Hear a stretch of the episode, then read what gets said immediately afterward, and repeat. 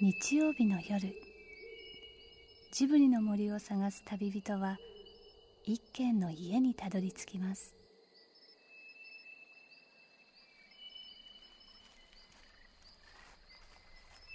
ジブリの森のラジオの川のほとり。そこに立つレンガの家はスタジオジブリ鈴木敏夫さんの隠れ家です。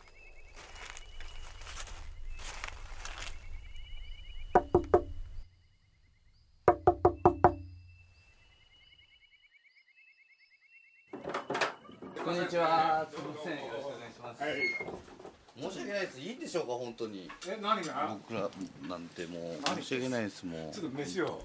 じゃあすいませんけれどまず僕は腹減ってて、はい。すいませんね。飯食わないともうダメなんですよね。大体飯食ってないと僕途中でねトーンダウンするんですよ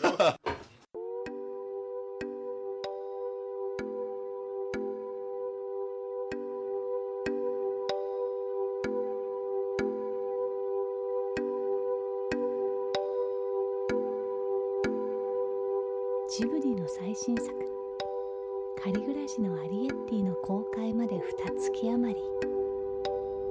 鈴木さんにも本番モードのスイッチが入ってきたみたいです。スイッチの入った鈴木さんには一つサインがあります。それはとにかくすぐに死にそうなほどお腹がすくこと。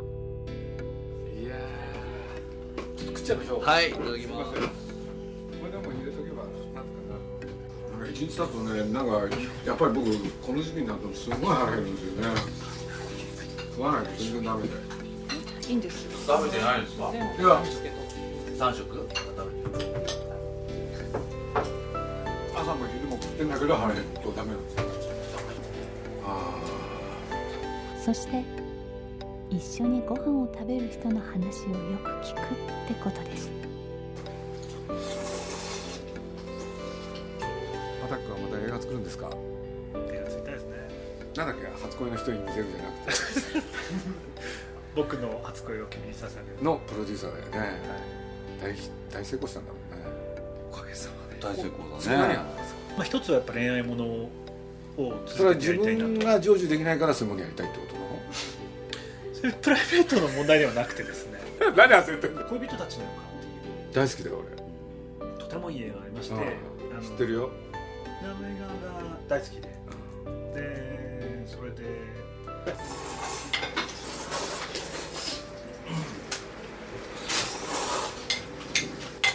すごい。尋常じゃない汗が出る。なんだよ。今夜も恋愛には2人のお客様鈴木さんは天ざるをずるずるやりながら日本テレビ映画事業部の畠山直人さん。そして報道局「ニュースゼロ。プロデューサーの山崎大輔さんのお話にじっと耳を傾けています。まあそんなのが好きで。で遡ってみるとあのまあ他局の話ではなんですけれどもフジテレビのトレンディードラマが大好きお買えばいけばよかったですね。おかしいだから奥田さんに言われるのよお前富士へ行けってちゃうな途中で。危険だな。何が大変なのよ鈴木さんと出てかないでね。お前。勝手に行く分にはいいけど。それそれはねちょっとシャレにならない。でまあそのそれで紐解いてみたらそのトレンディードラマの創始者であるところのフジテレビの太田徹さんの自伝を読んだことがあって。はそしたら太田徹さんがそもそもトレンディードラマの第一作っていうのがあの「君の瞳を逮捕する」っていう。それは恋人たちの予感をまあなんか映画館で見たのかアメリカから帰ってくる飛行機なんかで見たのかなんかしてでとても面白い映画だと。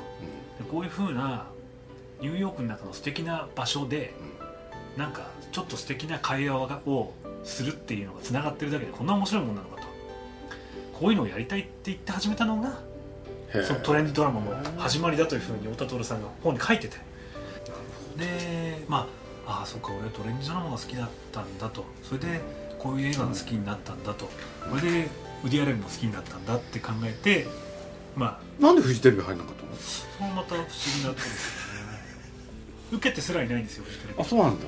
受けようと思ったら終わってたんですよね。すごい早かったんですよ。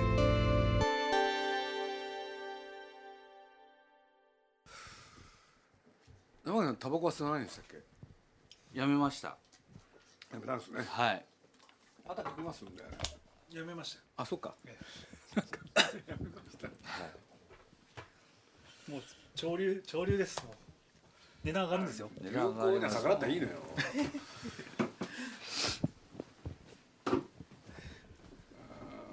ね。確かにまあそうですけどね、うん。今吸うっていうのがいいんじゃないですかあえて。そうそう。なんか男子としてね一度決めたことを途中でねやめるなんていうのは本当にどうかと思う。でこれから吸ってるとあの人金持ちだなっていうふうに見えますから。そうです今日は若い二人っていうことで「ニュースゼロの山崎さん。はいこんばんは。あのプロデューサーでいいそうかですねニュースあの番組の。はいニュースゼロのプロデューサーをしております。な別にあの面接じゃないですけど はいそうです。あのおいくつなんですか今？今39です。はい。や今30代特集っていうのやってて。ギリギリ。ギリギリ。ギリギリセーフでした。アラフォーギリギリで。で隣にいるのが畑君ことはい。畠山君。はい。いくつだっけ？35です。で今度ね「ニュースゼロの方で、はい。まあ、あの今のアリエッティをすごい応援していただけるっていうことでありがとうございます。とんでもないです。こちらこそ。これでまあね打ち合わせやってて僕すごい面白かったのは、なんていうんですかあのジジブリをはい。組織として捉えるっていうんでしたっけ？そうですね、マネジメントから見てクリエイターの集団であるあの、まあ、世界に名だたるアニメーションクリエイターたちのチームが一体どういうふうに、えー組織されていて、どういうふうにものを作っているのかっていうところにやっぱりちょっと興味を持っていたのであの僕らも、まあ、まさに今中間管理職じゃないですけれどもその40代が近くなってきて自分だけがこう働いてればよかった時代がずっと来てたのがなんか最近は後輩の面倒もちゃんと見なきゃいけないとか教育をしろとかっていうのがそれから来たりとかっていう年代になってきた時にどういうふうに、まあ、ニュースゼロを立ち上げる時なんかにもチームを組んだ方が、ゼロってどのぐらいですか？えっと、3年半が過ぎましたね。三はい。じゃあ36の時ですか？そうですね。36の時に。その時からプロデューサー？その時からプロデューサー。ではいそうそれでチームを作ってきたわけですね。そうですね。番組を作る時にどういう番組にするのかどういう人を集めてくるのかっていうところからこう考えてまあかなり苦労した経験があったもんですから。山さんあれは全部一人で考えたんですか？一人ではないですけれどもあのコアのメンバーに、えー山田克也というチーフプロデューサーがいて柴崎智樹という総合演出がいてっていうようなプロデューサーの僕がいてっていうその3人ぐらいでどういう感じにしようかというあののを方向性っていうのはちなみに？あの方向性。は あいやどういうことだったんですか？方針っていうのか。方針はもうあのすごく青臭くって口はばったくて恥ずかしいんです。けどいつも皆さんに説明しているのがあの本当にどうすれば日本が良くなるんだろうかっていうことを考えるのが報道の原点じゃないかと。あそうなんだ。はい、いうところでまあ平日の月曜日から金曜日の放送なもんですからどうしたら日本が良くなる っていうのを考えていこうと、面白いですね。えー日本を良くする番ことに貢献したいというまあ志だけは一応そういう形で。で報道の原点に変えろうということで、まあ、ゼロっていう。あそれでゼロなんだ。ゼロっていう。ゼロから考えようという。いやあのいや僕なんかあんまりよく分かってないけれどあの例えばねはい。あのニュースステーションをやってた方がいてある時話したらあれは中学生にも分かる、日本のねいろんな毎日の出来事、それを目指すって言ってこれで、まあ、いろいろ話してたら、やっぱり反権力に立つってう。ん。古典的だったんですよ、ん。そうそういうのっていうのはまあ企画書のところにも書いてるんですけど、まあ、その辺も意識しは多分当時はしてたんだと思うんですが批判するだけではなく批判より提案をっていうことを一応掲げてどうすればまあ提案ができるほど僕らがあの全てのものに精通もしてないですし全ての起こるニュースに対しても日々も最初から勉強っていう本当にもでも日本よくするって面白いんですね。時代ですね。ううんまあ本当だって要するにそれは日本が良くないっていう前提があったわけでしょ。そうですね。だから安倍総理の政権ができた時とほとんど時を同じくしてゼロがはあ。スタートするんですけどもう何人総理大臣が変わったのかっていう。ういや僕なんかまあ元がね今でこそ映画のプロデューサーっていうのやってるけどスタートが週刊誌の記者で。うですね。そう僕ね何やらされたかって言ったら事件物なんですよ。おそうどっかで誰かが殺されたとか。おそうそれの毎週毎週連続。俺で言われたことはただ一つ。事件には必ずね、その男女の問題とお金の問題絡むと、そのドロドロをかけっていうね、いや僕なんかはね今の話であの事件があると。そう今のね男女の問題とお金の問題、そうそれな何なのかってことがあるわけですよ、そうするとねこれ突き詰めていくとね要するに事件っていうのはねね要するに法を犯すっていうのは法を犯さざるを得ない理由がある、そこは実は捉えるとすごい人間的。うん。本当の人間ってどういう人なのって、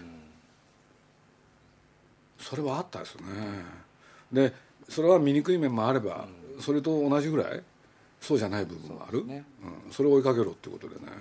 でもその提案とか、ね。そういうのってやっぱり僕今聞いてびっくりしたけど、やっぱ新しいっていうのが今の時代ですね。そうですね。まあもともとその社会のマシンを食っている働いてる世代にまあ届けたいっていうニュースってどうしても高齢者ソフトなんですよねああ年寄りだ。スステーションさんもやっぱり中学生に向けとは言いながらももうやっぱり向こうもかなり高齢者に支えられてる番組なのであ実際はね。実際は。だから本当はこれからの人たちが考えるべきことの方が多かったりするじゃないですか。今の財政赤字の問題にしても。さ最終的には僕らの世代が返してくるのかっていうことを考えなきゃいけなかったり選挙率選挙の投票率にしても若者はやっぱりいかなかったりっていうその辺を若い人にどうニュースを見せるのかと同義だったんですけどねその。いや僕なんか、まあ、日本テレビさんとね、はい。ジブリって日本テレビさんの随分お世話になってきてるから、俺でまあ何しろナウシカのね放映権以来、はい。もう気が付いたら延々、ほん。でそういう中で日本テレビを傍からずっと見てきて、はい。ほんでテレビってすごかったですよね、要するに、えー好景気、もういろんな業種がダメになってもテレビだけはいい。ところがここへ来てちょっと影が差してきたじゃないですか。だいぶ指してるよね。もうそれはね。うん。そうそれはまあ視聴率に代表されてまあいろいろね全てうまくいってたんでしょうけれどなんかちょっとか大きな影がさしてそう今改めてなんかテレビみたいなものが問われてるのかななんて気がしてね。テレビは何をやるのかって。それはすごい感じたことが僕もあってそれはあのまあ堀江門の事件の時だったんですけど、テレビ局を買おうとするやつが出てきたと。はいはいはいはい。いうことをうん。初めてこうそれまでは僕たち免許事業でうん。こう右肩上がりの経済成長の中っていうか、その競争原理が働いていれば必ず広告って必要になってくるからはいはいはいその間にこう暗淡たるこうポジションがあって守られてて音質でっていう中でいたのがそれを買おうとする輩が出てくる。というのがものすごくショックでその本当にもう明治維新っていうかその開国じゃないですけど黒船じゃないけども局にとってね。局にとって。うわーと思ってでその時にじゃあ本当にテレビの存在意義は何なのかっていうのをやっぱり考えたんですね。それがちょうど本当にゼロを立ち上げる年ぐらいの時でで唯一こうインターネットとかでこうカチカチして動画も見れるようになったりとかいろいろハードはきっと変わるんでしょうけどテレビ局が50、まあ、日本テレビが一番古いんですけれども50、まあ、5年とか経ってきてて作ってきたのは何なんだっって思った時に絶対に変わらないものはあるはずではないかってやっぱり思ったんですね。でそれが同時性と即時性だけは変わらないんじゃないかと。テレビは今？今。でこの2つが必ず生き残るには絶対に必要になることなんじゃないか。もしかしたらエンターテインメントでドラマだとかバラエティーだとかっていうのは他に変わるメディアが出てくるかもしれない、でも、まあ、ニュースっていうコンテンツはさっき鈴木さんおっしゃった通り人間のいいとこと嫌なとこをもろに出すめあのコンテンツじゃないですか。すごくあったかい話もあればすごくあの見たくない人間の醜い部分が出てくる。両方混在する。つまり人の数だけ必ず事件やニュースや考え方っていうのは絶対にあるものでそれだけはテレビの役割としてこれからももしかしたら変わらないでいられる？そのいわゆるテレビの前にいるお客さんの数ってあの僕たち HUT っていうんですけれどもそれがどんどん下がってきていってあの他のメディアとこう競争になってくるのかもしれないけどその部分だけはどうやってもホリエモンにも孫さんたちにもできないんじゃないかっていうところの作っていくべきなのかなと思ったんですよね。即時性って何なんですかね？即時性はやっぱり瞬時に北北海道から沖縄まで同時に、今起きてること？今今の瞬間を大量に送れる装置はまあ今のところ多分テレビでしかない、今現在進行形で今こういうことが起きてる？はい、ライブですよね。それに対する評価は？これがいいのか悪いとか。うーんライブの特質にもよるけども例えばスポーツの世界なんかは、もうライブじゃないと価値が確かにないものってやっぱりありますよね、ワールドカップ。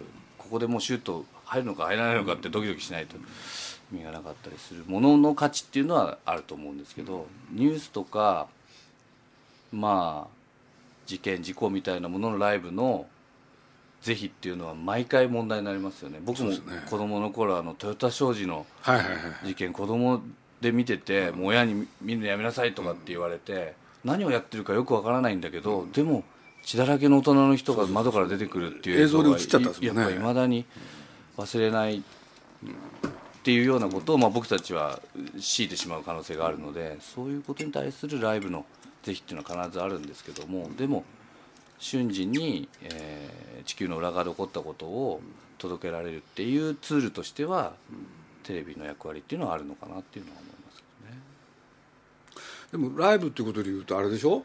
今それこそ日テレさんもね朝の5時台でしたっけ？4時台でしたっけ、4時台からですからね。ずっとライブですそれね、こそずっとライブでしょ、はこれでねまあどっかで途中他のものが入るかもしれないけれど、とにかく夕方まで。いそうですねほとんど。そうですよね、これっていつからそうなったんですか？45年かな。5年ぐらいかな、うん。前はちょっと違ってたですよね。そうですね。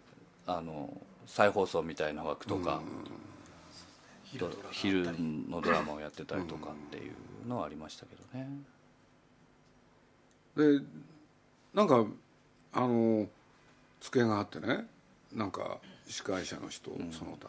それからコメンテーターがいたりして、なんかずっとそうですよねそうですね。名前やセットは変わって、人も変わっても基本的にはスタイルは一緒かもしれないですね、あれって飽きられないんですか？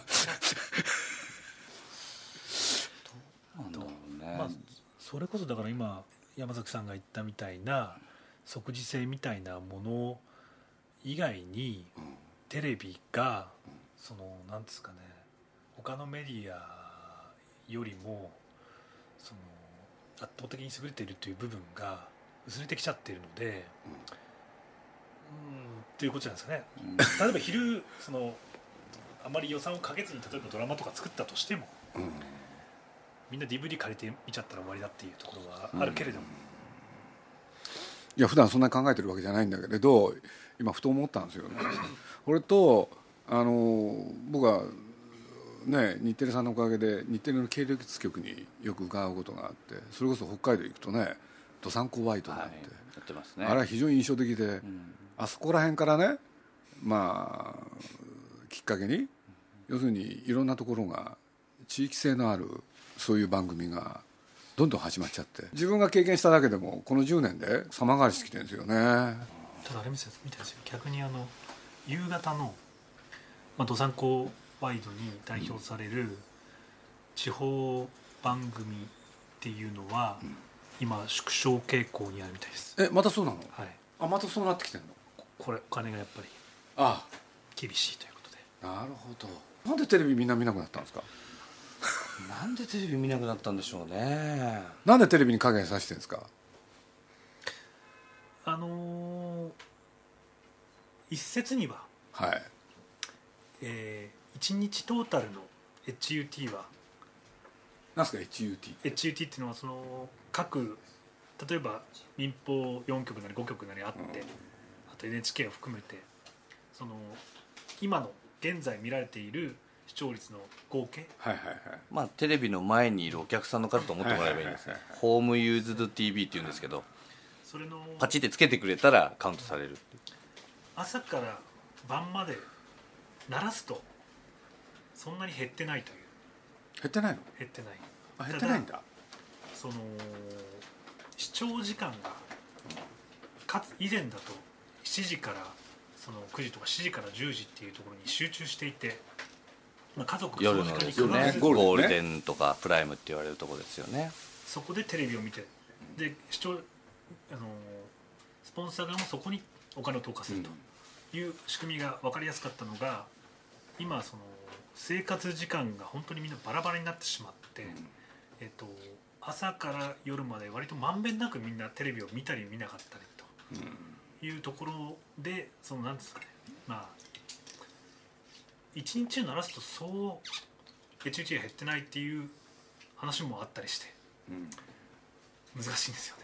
うん。まあもちろん制作費の問題もそうですしあとは今結構問題になってるのはその労働のあり方というか労務体系とかやっぱテレビの人って AD ってもう3日帰れないとかっていうのがこうまあアニメーターの世界も多分一緒かもしれないですけれどもそういうこう劣悪な労働環境でもいつかはこうディレクターになってっていうこういうヒエラルキーがあってある程度許されてたことがそうじゃなくなってるっていうそういう労働環境時間みたいなこともかなり出てきたりしてきたので多分そういういろんな影が差してるっていうのは今まで本来の会社だったらみんな当たり前なことだと思うんですよ。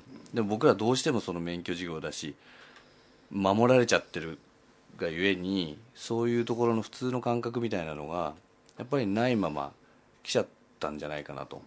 だからそれが普通にこう戻ってる最中なのかなと。それがちょっと僕らにとっては影だというふうに取ってしまうのかもしれないなっていうことだと思うんですよね。だからまあ僕なんかは個人的にはその一番大事なのは媒体価値をちゃんと守りさえすればあのフジテレビが面白いことやってくれても TBS さんが面白いことやってくれても全然構わないと思っていてテレビが面白いテレビが面白い。テレビ自体に価値や興味がなくなることが一番やっぱり怖いというかそのまあスポンサーがこれだけいろんなあの経済状況の中でどんどん CM にこう出向しなくなってきてたりすることでのこのシュリンクみたいなものっていうのはまああると思うんですけど単純にそこじゃあ公共になれば景気が良くなればまた戻るのかっていった時に媒体価値もちゃんと戻ってくるのかっていうところがやっぱり一番大切なのかなと。確かにまあね制作費削られてででも数字は取れあんまり働きすぎるなっていう号令が今かかってる中だとどうしても萎縮してくる空気にはやっ矛盾がありますよね、ぱりなってるっていう。その中で面白いものを作っていく。それがよく僕たち先輩のディレクターとかも自分もそうだったんですけどその商品を作るのか作品を作るのかっていうところで。あそういう言い方があったんですか？はい。やっぱり悩むしプライドや志としては俺たちは商品を作ってるんじゃない。作品を作ってるんだと思えと。ディレクターが自分の作品だと思って作れば取材対象者にもちゃんと思いやり愛を持って向き合えるだろうし編集のミスもないだろうしテロップやスーパーなんかも自分の作品だと思えば絶対に間違えられないし自分のプライドにかけて間違えたくないと思うっていうところの考えから番組っていうのはあるんだっていうまあその番組愛なのかもしれないですけどもいう教わり方をやっぱりしてたのがなんとなく僕らの下の代から先ってそこを俺たちが熱っぽく語ってもなんとなくこうスルーされていくような最後くっついてこれたそのテレビ創世紀の時代から作ってきたこうまあ数々の猛者たちがいるわけですけども歴代。そういう人たちの背中を見てギリギリ僕とか畠山ぐらいの世代ぐらいまでがなんとか追いついていっててそこからの下の人たちはもうみんな分かってていやこれはもう商品だよとスポンサーにまずニーズがあってそこに応えられるものを作ろうよとかそういうテクニックにこう変わっていっちゃうのがやっぱ怖いかなと思いますね。僕も実は告白すると見なくなってるんですよね。でなんでなのかなってさっき頭の片っぽの方でずっと思ってたんだけれど。見ないんですよね。そうですよね。いや僕はね生まれた時テレビなかったし、でも子供の時テレビっていうのが家に来て、まあ、全部面白かったですよね、でとにかく親からあんまりテレビ見るなって言われるぐらい、テレビをずっと見るっていうのがだからまあ小学校の途中から中学高校もう見まくってたんですよね。そのぐらい楽しかった。だから東京へ来てねまあ大学なんですけれど要するにそんな余裕ないからというのかそういうことやっちゃいけないから、テレビを見られなくなるんですよ、見ることはできなくなるんですよ。テレビがないから。その時すごい寂しくて、でもまあそういう自分をね慣れさせようとした覚えもあるしね、でもやっぱりテレビはいつも身近にあったし、ほんでいつも真剣に見てたんですよね、でそれがなんで見なくなっちゃったのかなと思って、う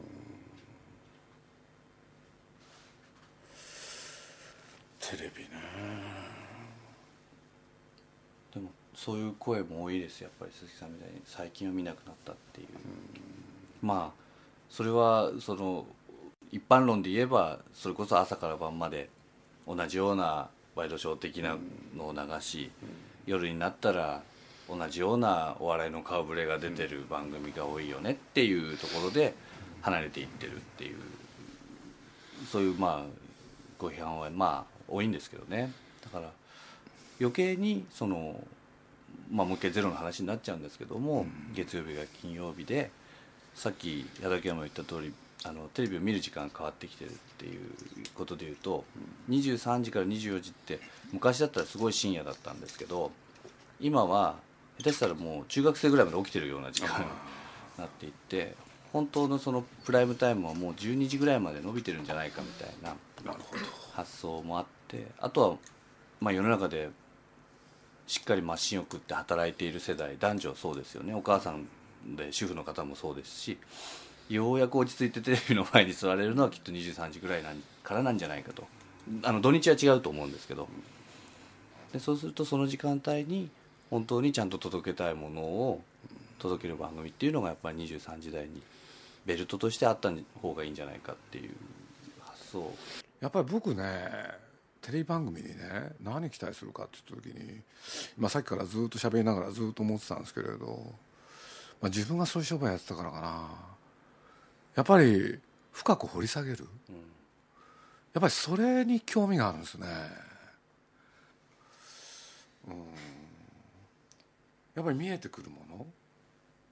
スーパーテレビとかはでもそう言って掘り下げる方だったじゃないですか。そうですね。ですごく本当私大好きだったんですけど、でもどんどんなんか深く追求していった番組もあったしでもそのスーパーテレビがどんどん視聴率がその落ちていったっていうそのみんながそういうものにどどうなのかなと思って、その最初はすごい視聴率もよく私も見ていたし、でまあせいまあ9時なのかわかんないですけど私もだんだんもちろん見なくなっていったけどもそれスーパーテレビいつの間にかもう終わりってなった時に、そのニーズがないどうなのかなと思って今まあ？もちろんねその畳む時の理由はそれが大きかったんだと思うんですよね。そのゴールデンにドキュメンタリーはそぐわないみたいなことはまあ言われて久しいとは思うんですよね実際。あとスーパーテレビばっかりを作ってた制作会社があったと聞いたんですけど、えー、とそこはすなんかやりがいを持ってそのディレクターとかやってたみたいなんですがスーパーテレビそれだけ時間をかけてどっしりと構えてやる。だけどそのそればそうそれだけじゃだからそれがさっきのそのお金と労働時間みたいなことなんですけど鈴木さんその20代でもう体力も余ってて元気でし記者でもバリバリネタ取ってこいって言われてた頃ってまあ時間とか、まあ、地方とかいっぱい出張してもどこまでが労働時間でどっからが自分の時間なのかなんてもう関係なかったです。関係なかったですよね、で確かにうちの社会部の記者も日々やっぱり今日逮捕なのか、今日にも逮捕なのか、そのにもの二文字をうちだけが取れるか取れないかってことでおまわりさんが帰ってくるまでこう待ってたりとか、朝出てくるまで、まあ、いわゆる夜打ち朝がけって言われることも記者の経験あるってご存知だと思います、やってるともうその労働時間ってサブロク協定とかにも入んなくなってくるんですよね。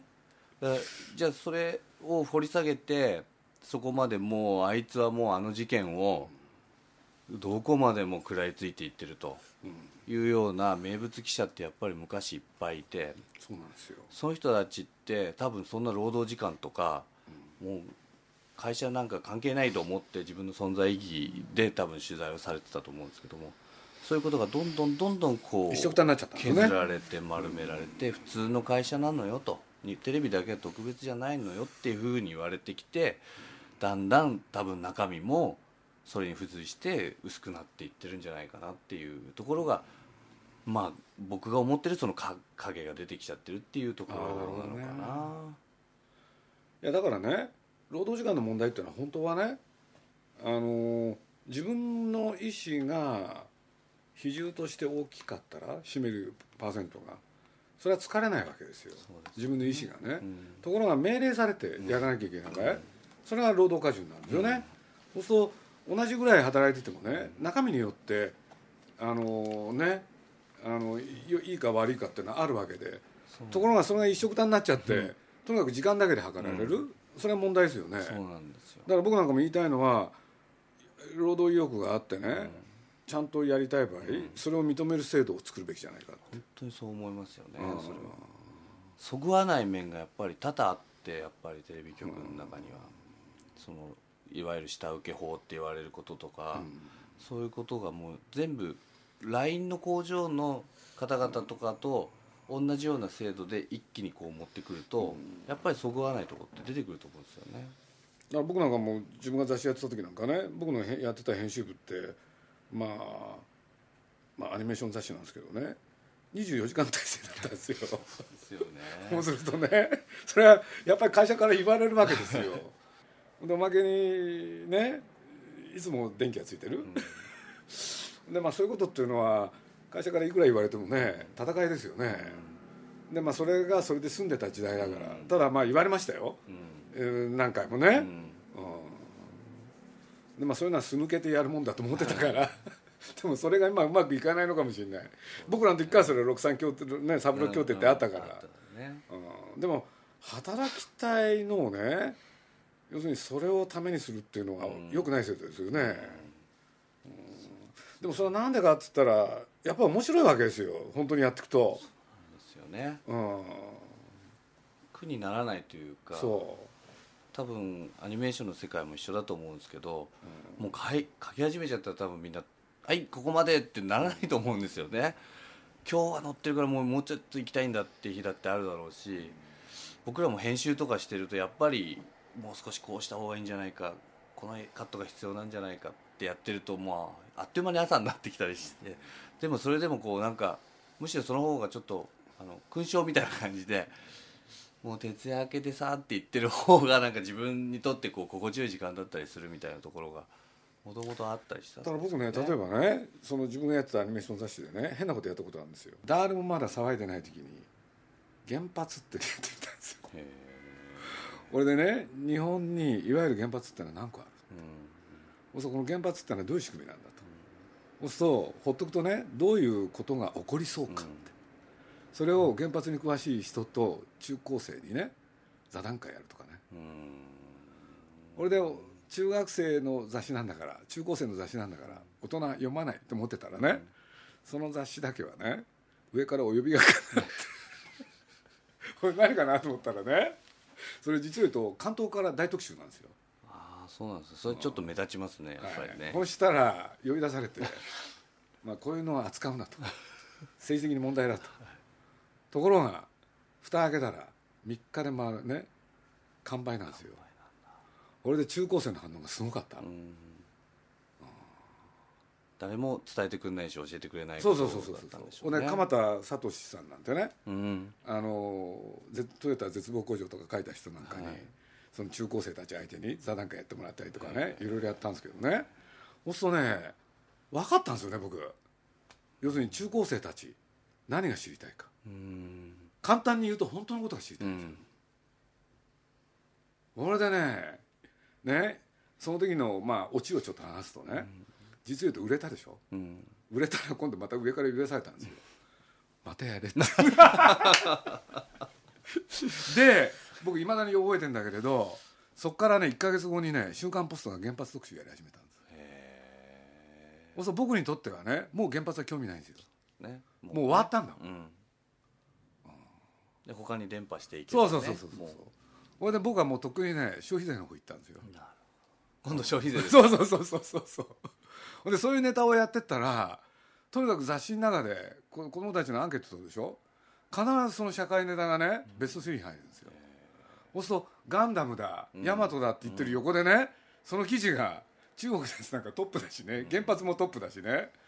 そうするとねある雑誌でね書かれちゃったんですよ。僕のやってる雑誌が、これは一体どういう何の雑誌だっつって。要するに中高生のアニメ情報マガジン嘘つくなっつって、何か意図的な政治的なそうそうそう。ことを伝えるプロパガンダの手段なんじゃないかと。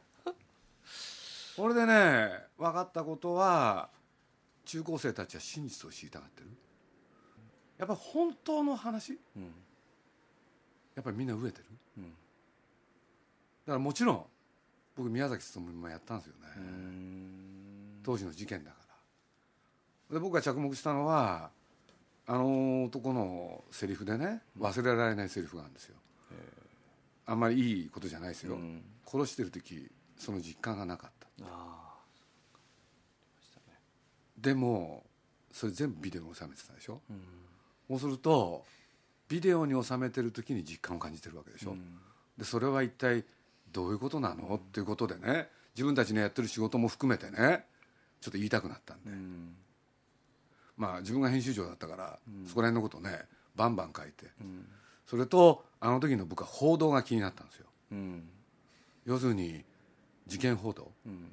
の要するにこいつが悪い時見たらう、ん。もう洗いざらい流しちゃう。そうですね。うん、で共同通信の記者でねその報道でねそれが問題だっていうことを書いた人がいたんですよね本で。そしたら三浦事件ですよ。そしたらこの人がねその本書いた後うん。要するにジャカルタへ左遷飛ばされてた。んですよ。へこれで僕ねその人に要するにテレビで報道される宮崎事件勤事件、もうテレビの報道から新聞の報道から週刊誌の報道から全部まとめて、えうん。当時ねインターネットないからうん。ジャカルタへ送ってへこれでねその人にね書いてもらったんです。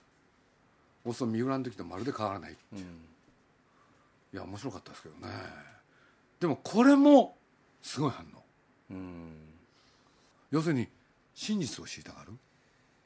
人間の本能ってやっぱりそこにあるんじゃないかなっていう、確かにそうですよね。そのゼロなんかでもまあ櫻井翔君が出てくださってるおかげもあって、中高生が最初はそそういう興味から入ってきてくれるんだけれどもやっぱりそれからはずっと見るようになったり、その試験に役に立つことが分かりましたって言ってくれたりっていう反応なんかもあって中学生がさすがに見てくれるっていう想定はそんなにはしてなかったんですけどやっぱり本物本当のことっていうニーズってやっぱりあるんだなっていうのはだから僕なんか自分が週刊誌やってたから余計そう思ったんだけどね。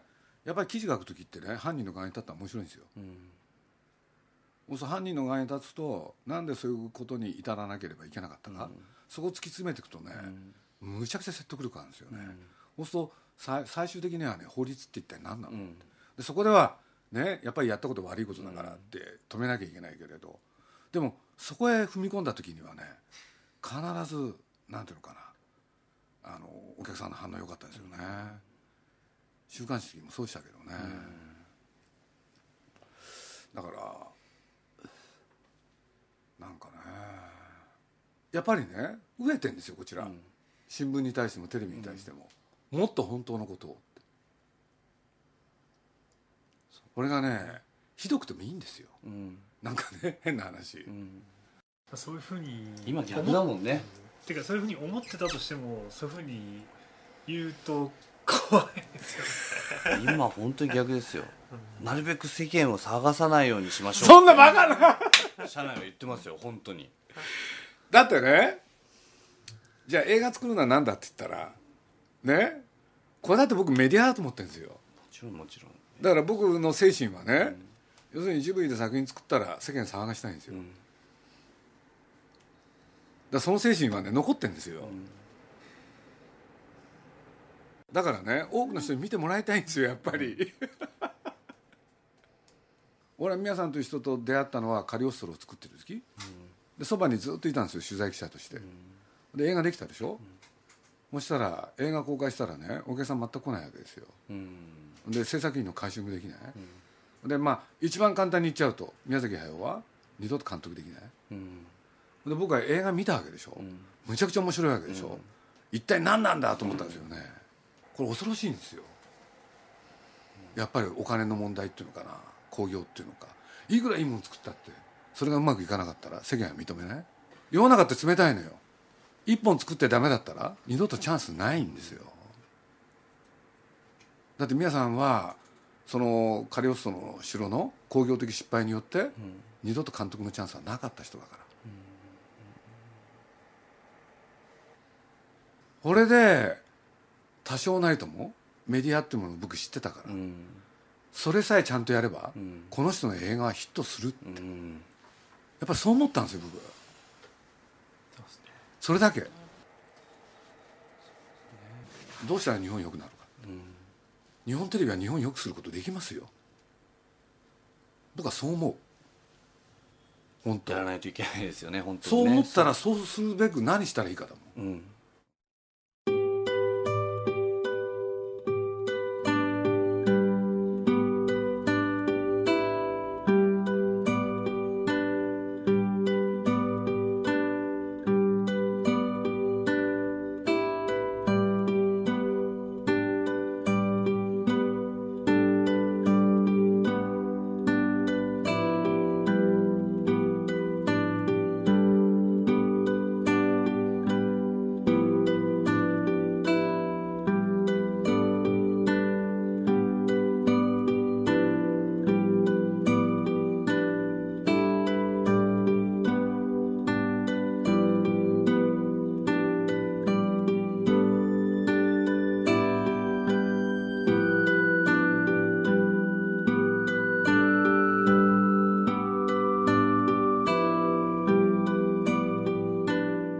鈴木敏夫のジブリ汗まみれ。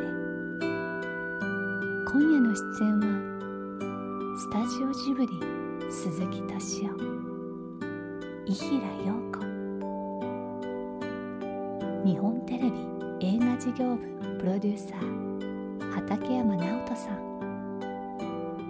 そして「ニュースゼロプロデューサーの山崎大輔さんでした。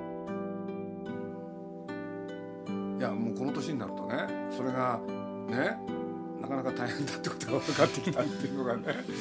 でもやっぱりそういうことは抱いたんですよね夢として、うん、これでなんつったらいいかな。やっぱりメディアってねそういう力をやっぱり持ってる、うん。要するにこれはすごいと思ったらそこに光さえ当てれば、みんなそちら向いてくれるもん、でそれを多分やるのがねえそうですね本当に。自分たちは。だから作るんですよ。僕ね自分で口はばったいるけど例えば自分でアニメーション雑誌やっててね一番言い続けたことはね要するに情報誌だからとかくみんなはねこういうのが人気あるんです。だから取り上げましょうなんですよ、僕はそれ許さなかったんです。人気作は俺が決めるっつって。決めたやつをやるんですよ。だから僕はね例えば「ガンダム」っていうのはね多少っていうのかかなりあれを人気作にするときに関与してるんですよ、というのは企画書を見てこれはすげえと思ったんですよ。ねページ差し替えたの。全部。でガンダムの大大ページを作るわけ。でそれをやることによって他の雑誌にはそれ載らないから何しろもう発売直前なんで。で校了の日にね全部差し替えなんですよ。これでそれを監督が見るわけでしょ。そしたらその監督の信頼得られるのは当たり前だもんこれで2号目はね次の号何にも見ないうちからねもうガンダムなんですよ。それで丸1年間やろうっつって。でガンガン押してったんですよ。そうすると人気作になるんですよね。そのぐらいねちね僕のやってた雑誌ですらね小さいアニメーション界だったらそういうことはできたっていう、宮崎駿っていう人はそういうわけであのアニメーション界ではね要するに異端だったんですよ、そうするといわゆるアニメファンの注目度はすごい低い、で僕がやったのは毎月宮崎駿特集なんですよ、人気なんかありゃしないですよ。そう。毎月やってくんですよ。でとにかく毎月ね最低8ページとかですこれでね自分の雑誌でスターを作ろうと思ったんですよ、そしたらなるんですよ。ね そこの眼力ですよね本当に。あのいやそれ問われてると思ってますし。そう。そのぐらいのねそれこそ僕ら若い頃ねやっぱり宮崎駿なんかもやっぱり言ってましたよね。一本の映画が世界を変えれるか実は今日今度宮崎駿インタビューはい。山木さんしてもらうじゃないですか。はいやらせてもらいます。で今日宮崎に話しましたから、ありがとうございます。これで皆さんの第一声がね、はい。これもういいよ。また言う。これね、はい。この間、まあ、ある人の取材を受けてもうそこでいっぱい喋ったからね、はい。もう取材いいよって言ったんだけれど僕はねいやちょっとね今までにない切り口なんですよって「え何？組織っていうのやりたいらしいんですよ。うん。そしたら皆さんが「組織?」っつって、うん。いやアニメーション作るって言ったって、ねえチームを作っていかなきゃいけないんだもん。はそうすると人的配置？いうん。でそういうことで言うと宮さんのそのやり方？うん。敷いたがってる？そうこれないっすよっつったらね本人がねキリッとしたんですよだったらって。いやいやだったらっつってね。組合の時から話さなきゃいけないって。俺は組合で鍛えられたあーそっから。そう。組合で鍛えられたんだなるほど。そっから時を起こせばね話せるよっつって。分かったっつって。ねえ。そこから。息そばにいたよね。面白かったんですよ顔がそう。東映のそこでねの組合運動やってた人だから、うん。そこで組織ってのを学んだんですよ、うんで断交のやり方とかね、はい。本音は言わないとかね。え 高畑さんもだったんでしたっけ高さんはね委員長やったりいろいろねいろいろ名前を馳せた人だから。面白いですねそれは。だから乗りましたから。ありがとうございます。今日またこれから社員戻るんですか？今日もニュースゼロニュースゼロのその番組に間に合わなきゃいけない。そろそろ変えなきゃいけない。ですよね、分かってます。多分そうかなと思ったんで、じゃあもうあのありがとうございました。あの仕事の方へ戻ってください。はい。はい。そんなすごい気持ちを持ってやってたのかと知らなかったですお前本当失礼だよ。絶対使いましょう。ね。あれにしてもらってあのね疲れちゃった。あのねパタケ君ってすごいですよ。本当ですよねあのね東方の偉い人にも似たようなこと言ってね本当に怒っちゃったことある 本当に怒らせちゃダメうん、で怒らしちゃったんだけれどなんとその人が同じ秋田出身で。でその口の悪さをね逆に気に入っちゃってね。それ以来パタ君のこと気に入ってるんですよ変なね強運は持ってるんですよね。フジテレビ遅れちゃって受けられなくても日テレ受かるみたいなね。頑張りな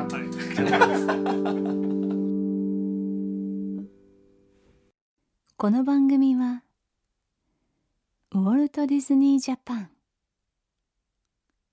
読売新聞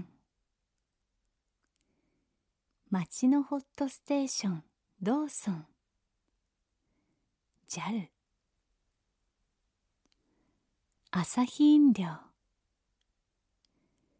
日清製粉グループの提供でお送りしました。